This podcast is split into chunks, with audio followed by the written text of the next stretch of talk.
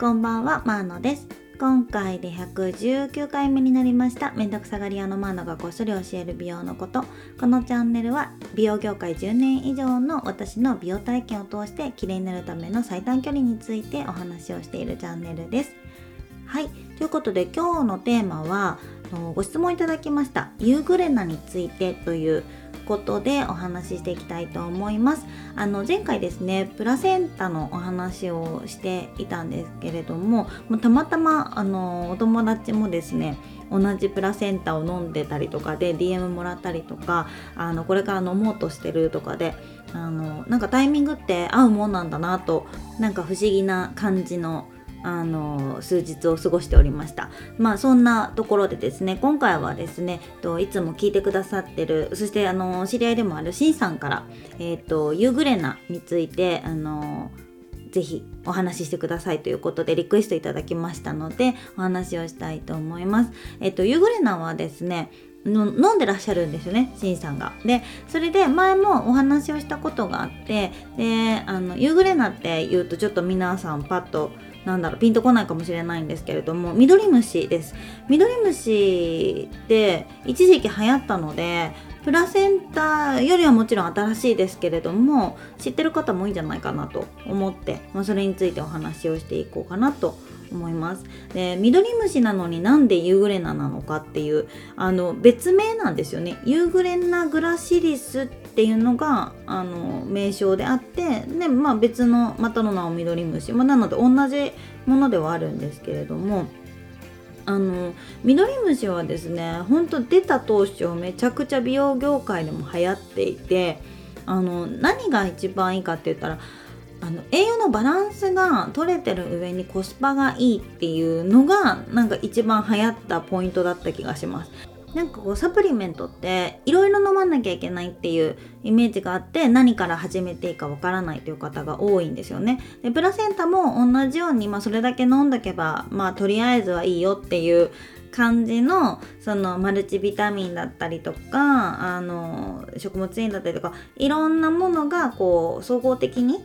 いい感じで含まれてるってあのプラセンタは食物繊維も含まれてないですけどユーグレナに関してはその食物繊維も含まれているので女性にも男性にもすごく飲みやすいしそのなんだろうあの1日の摂取量がちょっと一緒にされがちなクロレラとはまた違っていてえーと、そんな量もたくさん飲まなくてもいいしあのそんな高くもないしっていうところだったんですよね。であとはあのアミノ酸のバランスなんかよくアミノ酸スコアとかって言われるの知りません？あのこれね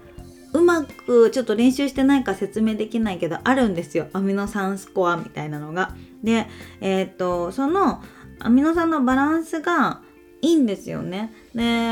えっ、とね100のうち84とか3とかその辺だったと思いますそのぐらいであのーいいバランスで。でクロレラもそれで言うと良かったりしますしあのスーパーフードでいうスピルリナも50代だったので同じぐらいではあるんですけれどもあのそこもなんか有名になった、うんと、なんだ人気が出たポイントだとは思います。であとはですねやっぱりその緑っていうぐらいなので緑黄色野菜とかで取れる栄養素っていうのが効率的に取れるっていうことなんですけどじゃあ野菜食べてたらいいじゃんってあのサプリメントが苦手な人がよく言うんですけどこれは私が前スムージーのお話でちょっと話したと思うんですけれども野菜とか果物とかで栄養を取る時っていうのはまずあの細胞壁っていうのがあるんですよね。でよく噛んでその細胞壁を崩さないと効率的に体の中に栄養素を取り込めないさらに言うとと果物とかだと糖質だったりとかもあのそこそこね含まれてるのでその欲しい栄養素だけが効率的にというよりはまあ、うんいろんなものを取っちゃうんですよね。で噛んでないとその消化に時間もかかってしまうしとかっていうあの必ずしも野菜とか果物をたくさん食べてればいいっていうのとサプリメントを飲むっていうのはイコールではないんですよね。でそういう意味で言うとあのなんだろう同じような緑黄色野菜とかで取れるような栄養素がバランスよくさらにその細胞壁を崩さなくてそのその取れるっていうところはまあ、一つポイントですよね。そこでまあまあスムージーでもっていうのはあるんですけどスムージーってもっとあのボリュームがあるのでねあのご飯代わりになるぐらいちょっとお腹いっぱいになっちゃうじゃないですか。でご飯を楽しんで、えーと、さらに栄養素もっていう意味で言うとえーと、ちょっとスムージー寄りだけどサプリメントの錠剤ほどでもない、えーと青汁よりは栄養素のバランスだったり食物繊維のバランスだったりとかっていうのはいい。でもう一つ言うと食物繊維もあのねなんか独特のね緑虫にしか入ってない食物繊維が入ってるんですよ。食物繊維って言っていいのかな？なんかねえっ、ー、とカタカナカタカナが多くてねちょっとどっかにメモったんですよ。ああったあったパラパラミロンっていう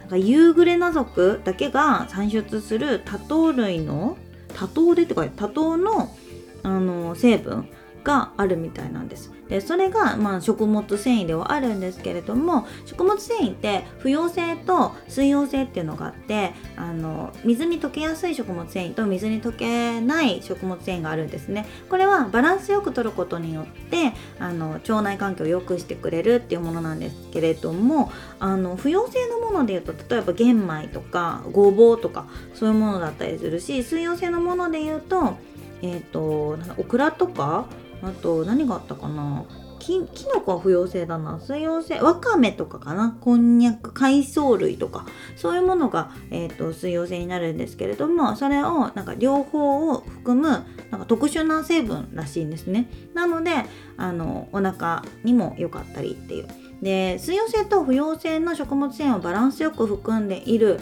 ものが食品でもあるんですけれどもそれは果物のキウイ。フルーツなんですね。でこれはですね本当果物の中でもっていうかその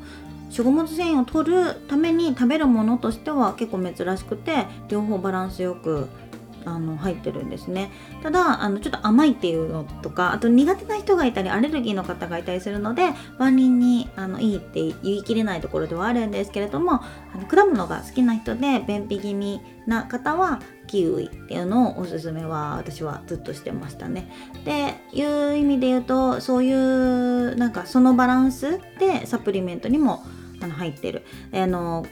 なんだろうな。青汁はねえっ、ー、と難症性デキストリンだっけな？あの食物繊維が入ってるので、まあ、便秘とかお通じにいいよっていうのを言われているんですけどクロレラってまたちょっと違うんですよね。でそういう風に考えるとうーんミドリムシっていい位置にいるなとは思います。なんかあの食品に近いのであんま抵抗なく男性でも飲めるのかなとは思いますね。ということで今日はあのミドリムシユーグレナについて簡単にお話をしてみました。簡単にだったのかな？えっ、ー、と結局サプリメントは飲むか飲まないかっていうところの選択肢と何を飲むかっていうところの選択肢とそしてそれに効果を感じるか続けたいと思うかっていうその始めてから続けるまでに結構いろいろなねあの壁が待ってるんですよ。なのでやっぱり続けやすいえーと、もの飲みやすいかとか、えーと続きやすい値段なのかとかあの定期購入ができるのかとかね。その辺がすごく重要なので何を飲んだらというよりもうん続けれるものに出会えれるかどうかっていうところの方が重要かなと思います。でもうそこから先はですね質にこだわるってところになってくるとやっぱり遺伝子検査をしてあの自分に必要な栄養素が何なのか吸収しにくいもの吸収しやすいもの足りてるもの足りてないものは何なのかっていうことをしっかり把握して